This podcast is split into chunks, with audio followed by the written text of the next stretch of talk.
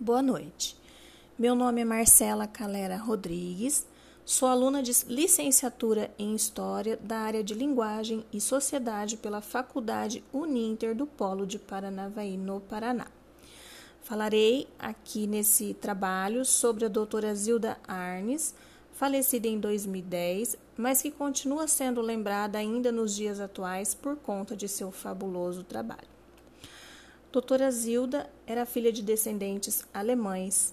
Ela nasceu em 25 de agosto de 1934.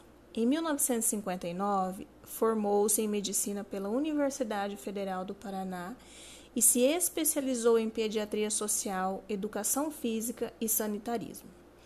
Em 1983, junto com o arcebispo de Londrina, Dom Joraldo Magela Agnello, fundou a Pastoral da Criança um trabalho voltado para salvar a vida de milhares de crianças que morriam de desidratação. Através de programas de orientação higiênica e soro caseiro, foi possível diminuir a mortalidade infantil causada pela diarreia. Em 2004, fundou e coordenou a Pastoral da Pessoa Idosa.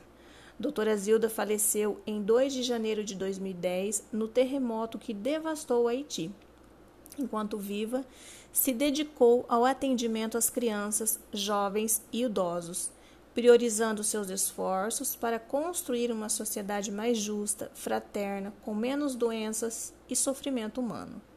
Ainda nos dias atuais, líderes voluntários e coordenadores permitem que esse lindo trabalho seja realizado diariamente.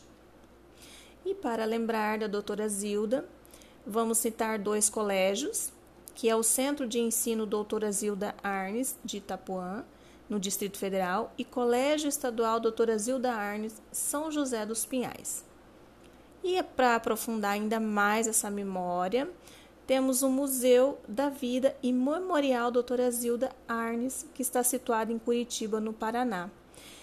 Ele conta com entrada gratuita para receber de crianças a idosos. As exposições do museu contêm elementos interativos que oferecem oportunidades variadas para as crianças e suas famílias e também retrata a história dos mais de 30 anos da Pastoral da Criança e de sua fundadora, doutora Zilda Arnes Newman.